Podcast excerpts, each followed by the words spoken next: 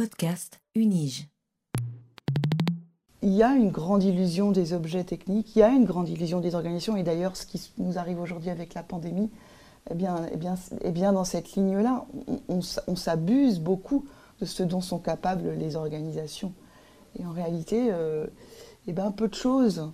Euh, il n'y a pas un plan qu'on déroule et soudainement euh, tout va marcher et tout le monde sera au garde à vous, ça, ça n'existe pas en fait. Il y a aussi un autre, un autre point qui, qui m'intéresse beaucoup par rapport à ces questions de, panne, c'est que souvent on les conçoit, on les comprend comme étant un, moment euh, subi en fait par euh, mm. bah, les, gens qui utilisent ces, objets, alors que ce qu'on peut voir dans des phases de, en tout cas pour la conception d'objets euh, techniques, hein, comme un, smartphone, une imprimante, du, du Wi-Fi, un routeur Wi-Fi, c'est que ces, ces objets-là, pour des raisons parfois de complexité et d'une difficulté à les bien les concevoir, ou parfois pour des raisons de, de, commerciales, d'obsolescence, sont conçus en fait avec une panne qui va potentiellement euh, arriver.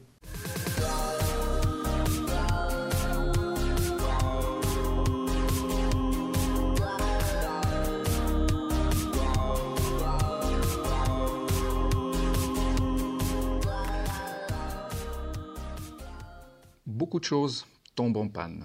Beaucoup de systèmes dysfonctionnent.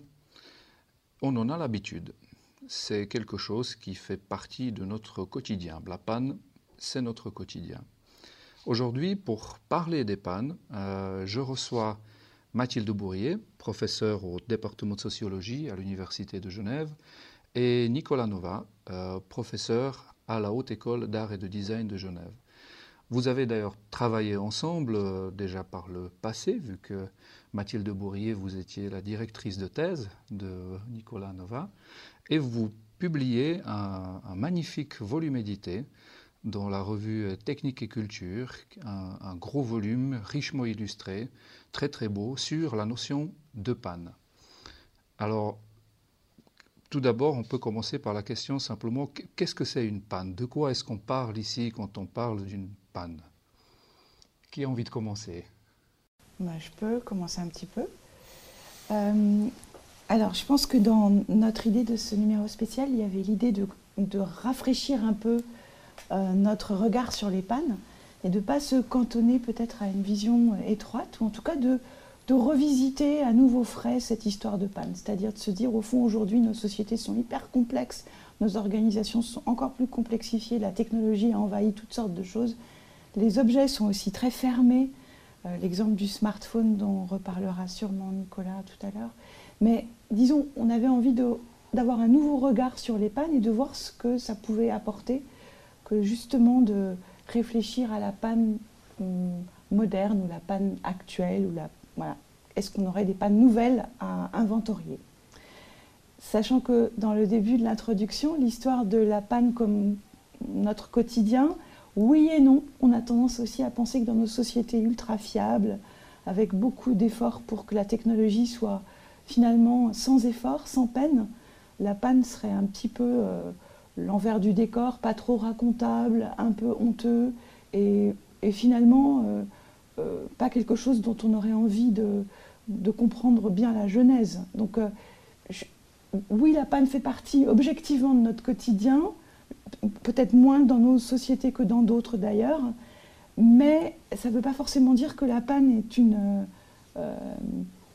comment, un, phénomène qui serait euh, particulièrement hum, étudié ou toujours euh, avec l'attention qui convient, j'ai envie de dire.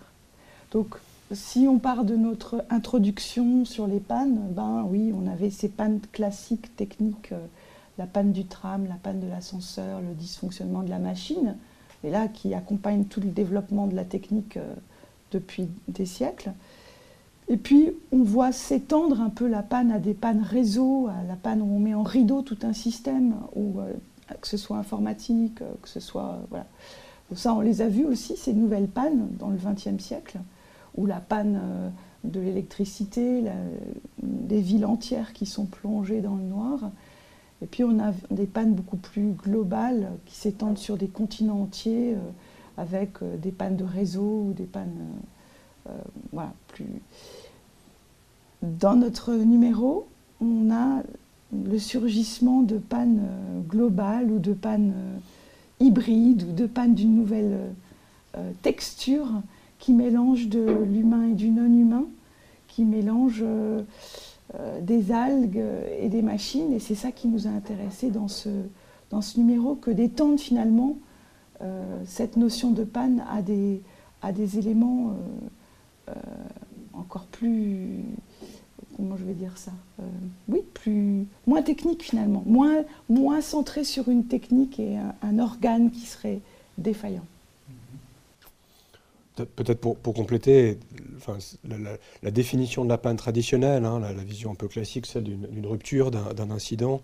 Nous, ce qui nous a intéressé dans, le numéro, c'est d'essayer bah, d'aller à la pêche, en fait, à des nouvelles formes de, de, panne pour saisir comment on les qualifie euh, aujourd'hui et, donc d'élargir un peu la, focale hein, avec ce que, vient de dire Mathilde sur ah, cette dimension que une, une panne, c'est pas juste un petit objet, enfin c'est pas seulement un petit objet qui marche pas dans, un coin, hein, comme je sais pas l'écran de mon smartphone qui est qui, qui, qui, un petit glitch visuel, c'est-à-dire des pixels qui qu'on voit plus euh, très bien, mais ça peut être justement d'inclure d'autres d'autres phénomènes. Ça peut être une panne, je sais pas, de, euh, tout d'un coup d'électricité à l'autre bout du monde qui fait que je peux plus accéder à mes applications sur mon, smartphone. Ça peut être euh, un problème, je sais pas, de vent dans l'endroit où je suis et du coup le, Wi-Fi marche moins bien, et donc de, de, de, de saisir en l'interrelation, l'imbrication de bah, toutes sortes de, phénomènes et de faire comprendre là derrière qu'il ne s'agit pas juste d'une rupture entre le moment où ça marche bien et le moment où ça marche moins bien, mais que peut-être là derrière, il y a une espèce de,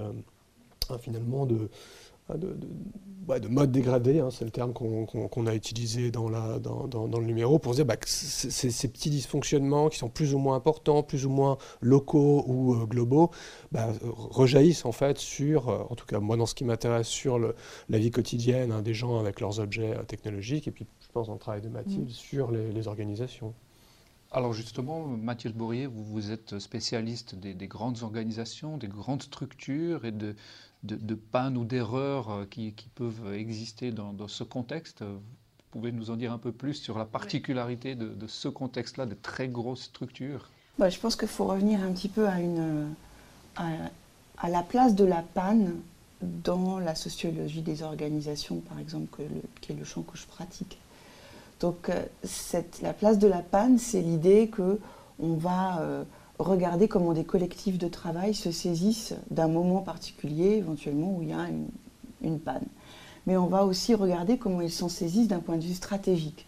C'est-à-dire que la panne dans un univers euh, contraint ou dans un univers collectif, ça peut être aussi une source de, pouvoir, d'expertise. Les réparateurs deviennent, sont en, force. C'est euh, finalement la dépendance à certains, euh, certains métiers ou à certaines compétences et certaines expertises. Donc ça, du début, je dirais, de la, euh, de la création un peu de cette sociologie des organisations, il y a un intérêt pour les pannes en tant qu'elles révèlent des capacités d'acteurs particuliers dans les systèmes.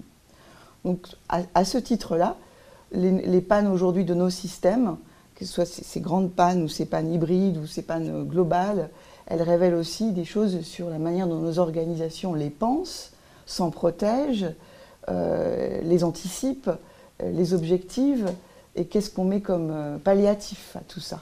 Donc de ce point de vue-là, cet intérêt pour la panne, il n'a pas changé parce qu'il met en branle tout ce que l'organisation, ou en tout cas comment l'organisation se prétend protéger de, de, dysfonctionnements qui pourraient lui être dommageables. Donc la panne pour un sociologue des organisations, comme la controverse, euh, c'est toujours une prise très intéressante. D'autant plus que, à travers la panne, il y a la mise en cause de certains dysfonctionnements. Et donc, on montre du doigt certains acteurs, ou il y a toute la question de l'erreur, de la récupération de l'erreur, de la prévention de l'erreur, qu'elle soit individuelle, qu'elle soit euh, collective, systémique, qu'elle soit organisationnelle. C'est-à-dire, au fond, euh, est-ce que l'organisation a une claire. L'organisation, c'est des collectifs? Est-ce qu'ils ont une claire idée de là où leurs euh, euh, modes de fonctionnement sont fragiles ou pas? Donc, à ce titre-là, ça fait longtemps que le sociologue des organisations, d'une certaine façon, a un intérêt pour la panne. qu'elle soit celle localisée de, de, certains experts de la réparation, ou qu'elle soit plus généralement une manière d'accéder à la pensée même de ce que l'organisation prétend être. Et ça, ça nous intéresse beaucoup. Mhm. Vous, de votre côté, professeur Nova, vous vous intéressez à, on peut dire, des choses plus petites, plus, plus proches de notre quotidien, euh, les objets, voilà, les objets en panne, euh, dont on a largement l'habitude, hein, euh, en particulier des objets numériques. alors, comment est-ce qu'on vit avec cette sorte de normalité de l'erreur ou de la panne ou du problème voire même avec des objets qui sont conçus pour être fragiles, peut-être pas pour être fragiles, mais en tout cas conçus euh, en étant fragiles. Comment est-ce qu'on aborde ces, objets très présents dans notre quotidien? Bah, Moi, j'ai un point de vue d'anthropologie des, techniques, hein, c'est-à-dire se préoccuper euh, des, usages, d'une compréhension des, objets euh, technologiques, en particulier hein, des objets numériques dans, dans mon cas, mais pas me limiter à une observation juste euh, extérieure. Hein. Il s'agit plutôt d'approcher la, la, conception, la, pensée qu'il y a derrière, hein, les imaginaires qu'il y a derrière la conception de ces objets, mais aussi euh, leurs usages, la perception par euh, bah, les gens qui les, utilisent. Et donc, quand on, on a un point de vue de, de, gens-là, bah, on va euh, observer, suivre, passer du temps avec les, gens qui ont des objets qui tombent en panne, et ce qui est quand même avec les objets numériques, c'est quand même assez, assez courant, assez, assez constant, et donc de, se préoccuper de comment on fait avec, en fait, comment ces gens-là font, font avec, comment la panne est, vécue, euh, décrite, euh, euh, appréhendée, contournée parfois, anticipée. Et de ce point de vue-là, bah, ce qui, m'intéresse, moi, c'est de, voir, enfin, plus d'un point de vue analytique, la, panne, c'est à la fois un, révélateur, en fait, de ces manières de percevoir, comprendre, contourner les, objets technologiques, mais aussi de voir derrière qu'il y a toutes sortes de tensions, de frictions et de, controverses. Là derrière, en fait, hein, ça revient peut-être sur la définition des pannes qu'on avait tout à l'heure, on, est passé en fait hein, d'un moment où on, pensait la panne comme une espèce de moment de, rupture qui est, qui exceptionnel, alors que d'un point de vue analytique, et ça c'est présent dans les sciences sociales autour d'un courant, hein, qu'on parle, on parle de Repair and Maintenance Studies, donc les, études sur la réparation, la maintenance, le, soin qu'on apporte aux, objets, euh, qui bah, s'attachent en fait à comprendre comment, comment, les gens font euh, pratiquement pour euh, faire durer, euh, essayer de contourner ces, problèmes. Et dans le cas des objets numériques, ça se traduit pratiquement bah, sur toutes les tactiques ou les, manières de, faire qui, bah, pour un objet hein, comme un, smartphone qui consiste à le, faire durer dans, le temps, soit, soit même en essayant de procéder à certaines petites réparations, soit en ne faisant pas certaines choses parce qu'on sait que ça va être complètement la, catastrophe. Donc d'un point de vue méthodologique, hein, c'est une, enquête qui, prend la, la, panne comme, je ne dirais pas comme point de départ, mais comme manière de, euh, mettre en lumière en, fait des, bah, des, pratiques d'appropriation d'objets qui sont extrêmement euh, complexes, hein, comme un, smartphone, mais qui, quand on passe du temps auprès euh, d'utilisateurs et d'utilisatrices de, ces objets, bah, bah, qui permettent de, saisir en fait toute la, des, des, hein, des, pratiques ou des usages spontanés en fait qui, qui et qui rebondit en fait sur ce que, ce que disait euh, Mathilde tout à l'heure à propos des, organisations, c'est-à-dire euh, qui euh, ne sont pas forcément prévues, mais soit dans le feu de l'action, soit dans la réalisation que bah, les choses ne se passent pas d'une certaine manière. on va pouvoir faire ceci ou, cela. Et donc, moi, je m'intéresse à des objets donc, Hein. Ça peut être le smartphone, comme ça peut être pas, les, portes automatiques qui s'ouvrent ou non. Et donc, de, les prendre comme euh, bah, finalement, manière de, voir comment, d'un point de vue euh, bassement anthropologique, hein, comment les gens comprennent en fait toute cette complexité qui est inscrite dans euh, les objets d'aujourd'hui et comment bah, ils, ou elles sont rattrapés en fait par bah, ces, dysfonctionnements qui font, enfin, qui sont une espèce de, quotidien classique de toute personne qui utilise une imprimante, du Wi-Fi ou un smartphone. À propos de, l'illusion dans laquelle on vit et peut-être qu'on n'a peut-être pas bien retracé là. Les objets qu'on utilise ou les objets du quotidien dont tu parles, ils sont aussi très fermés. Ils il y a une illusion qu'en fait ils n'ont pas besoin de notre action pour être opérants il y a une forme de fluidité. Les organisations complexes dans lesquelles on est, il y a aussi l'idée qu'elles sont hyper préparées. Il y a une illusion du plan, du process, de la structure qui a été pensée. Il y a une, forme de grande illusion qu'au fond, tout fonctionne, tout marche, surtout dans nos sociétés. Et je pense que cette illusion, elle est largement démasquée par les sciences sociales depuis longtemps, même des objets très fermés, enfin, ou très. Euh, euh, où on peut, on peut pas beaucoup les bricoler, sont en fait des objets où il y a des prises. Et les organisations ultra technologisées, complexifiées, procéduralisées, pleines de, qualité totale, de surqualité totale, ont aussi leurs faiblesses au quotidien. Et, je pense que donc, donc le, le, numéro, il essaye de, de, reprendre ça et de dire il y a une grande illusion des objets techniques, il y a une grande illusion des organisations, et d'ailleurs ce qui nous arrive aujourd'hui avec la pandémie, eh bien, eh eh dans cette ligne-là, on, s'abuse beaucoup de ce dont sont capables les organisations. Et en réalité, euh, eh bien, peu de choses. Euh, il n'y a pas un plan qu'on déroule et soudainement euh, tout va marcher et tout le monde sera au garde à vous, ça, ça n'existe pas en fait. Il y a aussi un autre, un autre point qui, qui m'intéresse beaucoup par rapport à ces questions de, de panne, c'est que souvent on, les, on les conçoit, on les comprend comme étant un, moment euh, subi en fait par euh, mm. bah, les, gens qui utilisent ces, objets, alors que ce qu'on peut voir dans des phases de, en tout cas pour la conception euh, d'objets techniques, hein, comme un, smartphone, une imprimante, du, du Wi-Fi, un routeur Wi-Fi, c'est que ces, ces objets-là, pour des raisons parfois de complexité et d'une difficulté à les bien les concevoir, ou parfois pour des raisons de, de commerciales, d'obsolescence, sont conçus en fait avec une panne qui va potentiellement euh, arriver.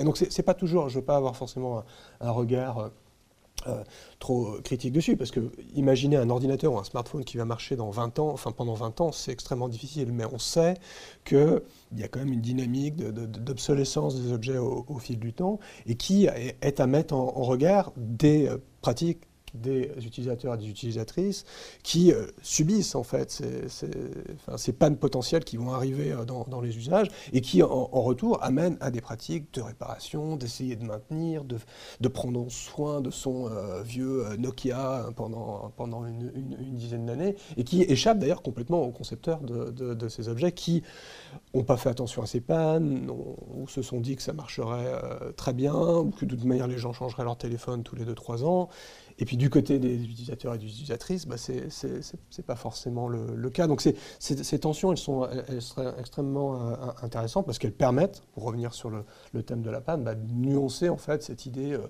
bah, voilà, il y, a un dysfonctionnement, on le répare et puis tout, marche bien, on a remis les choses euh, en état. Disons qu'il y, a un envers du décor, il y, a une, histoire de la panne inscrite que ce soit dans les objets, que ce soit dans les organisations et il y a une manière de, suivre un chemin à travers la panne, de remonter en avant, et aussi de voir en aval ce que ça produit. Et je trouve que donc ça n'est pas juste ce moment particulier. C'est aussi tout ce que ça révèle sur euh, les blancs, les impensés euh, dans les organisations, les manières de, peut-être de s'abuser aussi. Voilà. C'est ça qui nous intéresse beaucoup dans cette affaire des, des dysfonctionnements, des pannes ou des, mises en berne ou des, euh, ouais, des fuites, des failles. Euh, et puis des utilisations, pour ce qui est dans mon cas, des utilisations stratégiques de ce qui ne marche pas. Et de tout, là où se loge tout le pouvoir autour des dysfonctions ou, ou de la pensée, de la résilience, à l'inverse. C'est comme s'il y avait deux faces de Janus là.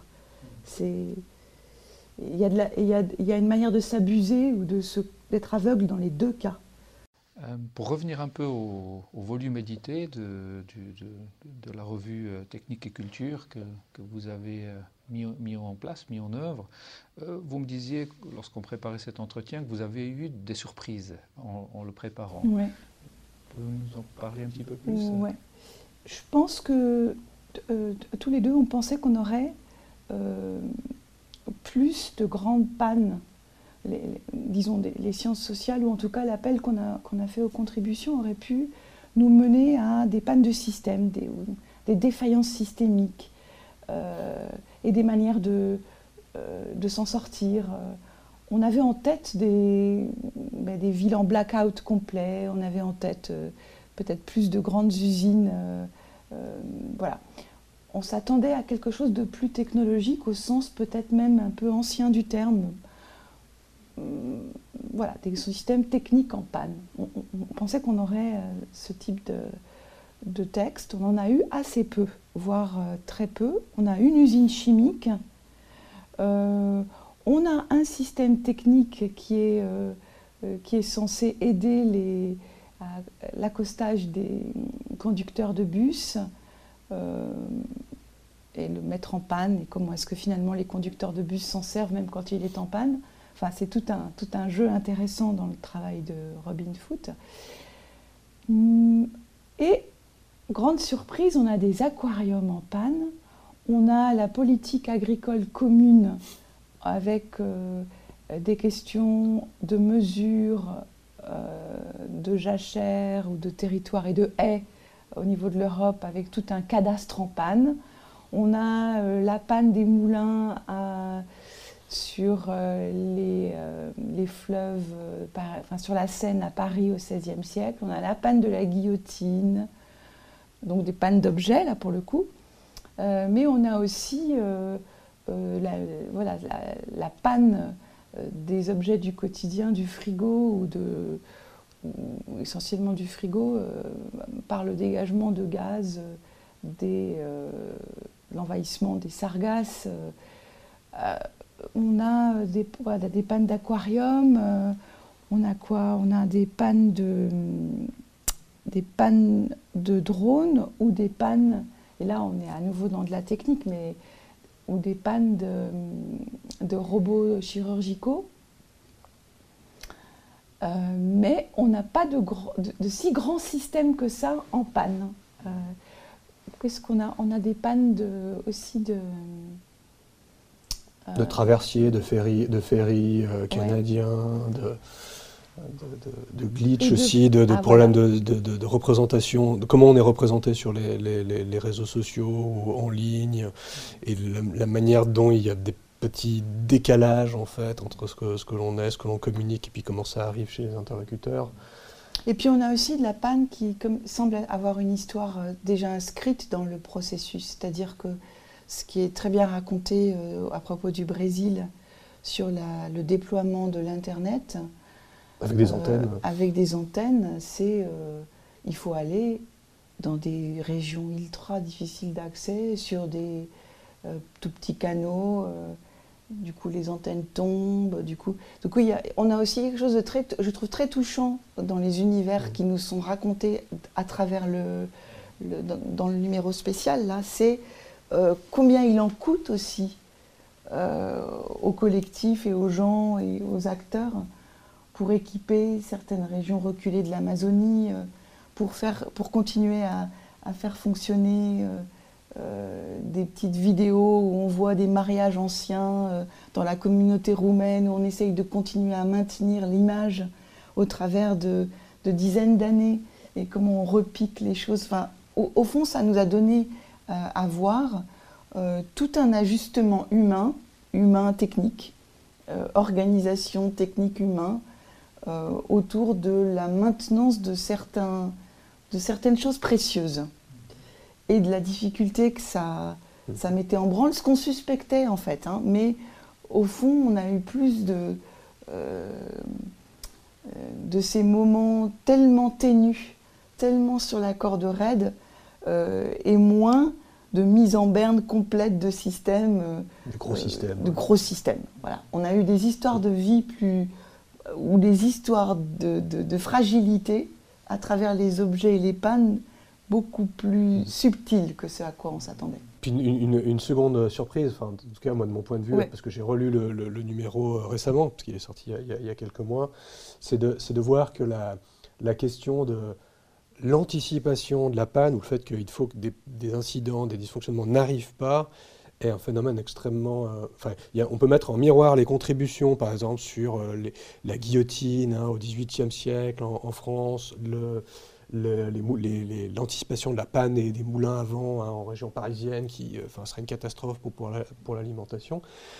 toutes les réflexions qu'il y avait sur le fait que ces pannes ne doivent pas avoir lieu, qui sont décrites par des historiens dans le texte, peuvent se mettre en miroir dans d'autres textes hein, sur de, Jonathan Chibois, euh, non, Jonathan Larcher, pardon, qui euh, écrit sur la machine à voter à l'Assemblée nationale en France, qui ne peuvent pas tomber en panne non plus. Donc il y, a comme ça une espèce de, au-delà de la question de la description de l'incident, la manière dont sont anticipées euh, ou non des, euh, des, pannes possibles, le fait qu'elles ne puissent pas se produire, voire même que l'idée même de panne de tel ou tel objet technique soit, soit choquante. Et, en fait, pas du tout quelque chose de contemporain, en fait, quelque chose qui, qui, traverse l'histoire. Et enfin moi, voilà, ça a été une, surprise de voir ces, modes de, raisonnement, euh, soit abstraits, soit dans la, matérialité. Enfin, comment on conçoit une guillotine ou comment on conçoit une assemblée, de la machine à voter de l'Assemblée nationale, si on peut les mettre en regard comme ça. C'était vraiment, c'était vraiment étonnant. Et puis ça, revient sur ce que disait euh, Mathilde tout à l'heure, sur la, question de la fragilité des, objets, comment on vit avec cette, euh, fragilité, et que peut-être dans le enfin ça c'est une, hypothèse, mais peut-être dans, notre histoire récente, on a, trop mis de côté avec l'idée bah, que les institutions, les organisations, les objets techniques fonctionnent parce qu'ils sont bien conçus, bien, pensés, et que c'est pas si simple. Mm-hmm. Alors, la panne euh, permet-elle finalement euh, aux sociologues et anthropologues euh, que vous êtes de d'entrer dans la compréhension des, systèmes, des manières de fonctionner, d'objets, de la façon dont on utilise ces objets. Est-ce que finalement, pour conclure euh, notre entretien, on peut dire que, en tout cas pour vous, la panne, c'est quelque chose de très utile et très souhaitable? En, tout cas, ça, ça peut faire le bonheur du sociologue des organisations, c'est sûr, parce que ça révèle tout un envers du décor rapidement. Donc quand il y a des dysfonctionnements, quand il y a un, euh, vraiment quelque chose qui ne marche pas. Alors, ce n'est pas tous les jours qu'on tombe sur une magnifique panne dans une usine. Euh, si je prends mon cas, euh, si je vais dans une usine chimique et qu'il y a un grand déversement de produits, c'est très rare quand même, heureusement. Pas très souhaitable non plus. Pas très souhaitable non plus.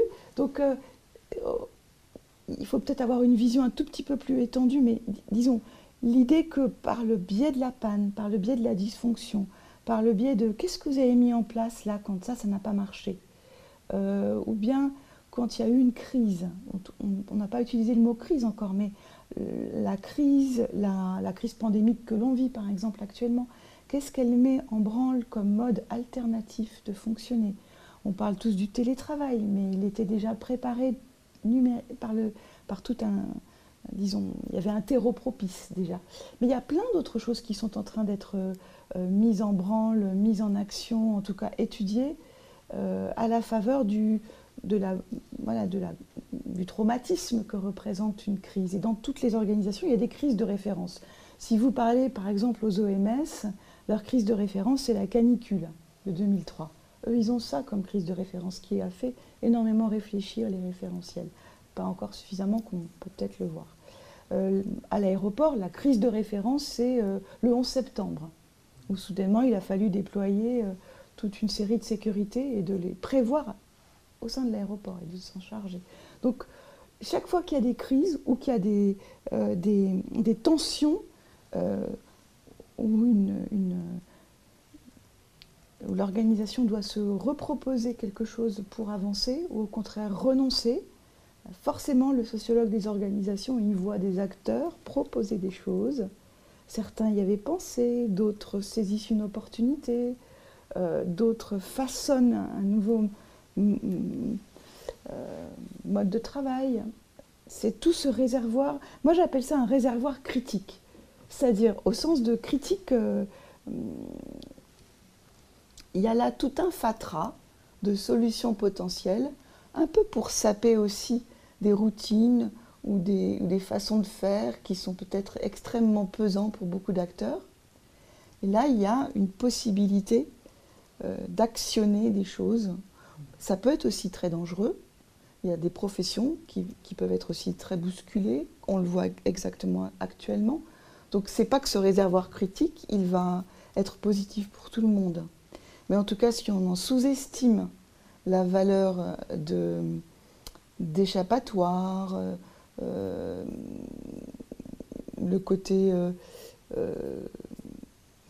il y a des acteurs là qui trouvent matière à construire des alternatives. Mais ben, ça, c'est très intéressant. Donc les crises, les pannes, les dysfonctionnements, euh, les tensions, ben, c'est très très productif pour le sociologue. Ça, lui...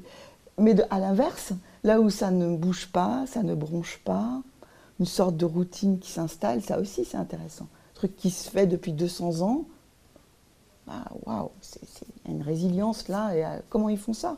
Comment est-ce qu'ils produisent ce résultat euh, Et on peut, si on va un tout petit peu plus loin à l'extrême, on peut se dire qu'ils ont une manière de résoudre les, problèmes euh, sans doute complètement métabolisés. Donc là aussi, il faut. Bref, la tension entre être défaillant, être résilient, c'est toujours très très euh, euh, c'est important pour le sociologue d'être exactement dans ces moments-là. Mhm. en tout cas, de savoir les, les regarder. Mhm.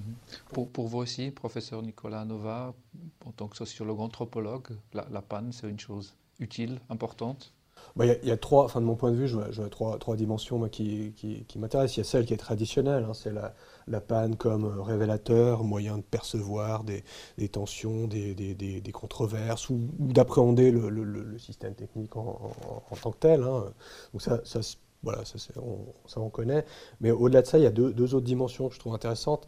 C'est la panne comme moyen de faire une anthropologie des connaissances euh, située, euh, on va dire, spontanée des, utilisateurs de toutes sortes de technologies qui, euh, je sais pas, vont, vont avoir leur, leur, Wi-Fi ou leur imprimante qui ne marche pas et ça va être un, moyen de... de, c'est comme si on, tirait une, pelote de laine puis on, arrive à comprendre, si on, si on sait un peu, on est un peu courageux pour essayer de, saisir ce qui ne marche pas, en fait, de, de, de rentrer en fait dans le, fonctionnement des, des, objets. Donc là, moi, j'appréhende ça hein, sur comme une manière de, de, la panne comme moyen de, connaître, mais pas juste pour moi en tant que euh, chercheur en sciences sociales, mais aussi pour les, utilisateurs, les utilisatrices des technologies. Et puis, euh, le troisième point, c'est plus une anthropologie de la conception, c'est-à-dire, euh, il y a des rafistolages, il y a des manières d'essayer de réparer, de faire, de faire durer. c'est aussi des manières de s'en inspirer pour pouvoir imaginer et faire évoluer ces, objets. Et donc de, constater que les, designers, les ingénieurs, les métiers de la conception sont dans une observation fine de toutes ces manières d'appréhender les, pannes, hein, parce que ça va être une manière de pouvoir euh, renouveler euh, bah, les, objets technologiques qu'ils ou elles créent. Mm-hmm. Je vous remercie, professeur Mathilde Bourrier et professeur Nicolas Nova, pour cet entretien. J'essaierai la prochaine fois que mon imprimante tombe en panne de voir ça plutôt comme une opportunité de comprendre que comme un désagrément du quotidien. Ce n'est pas promis, mais j'essaierai.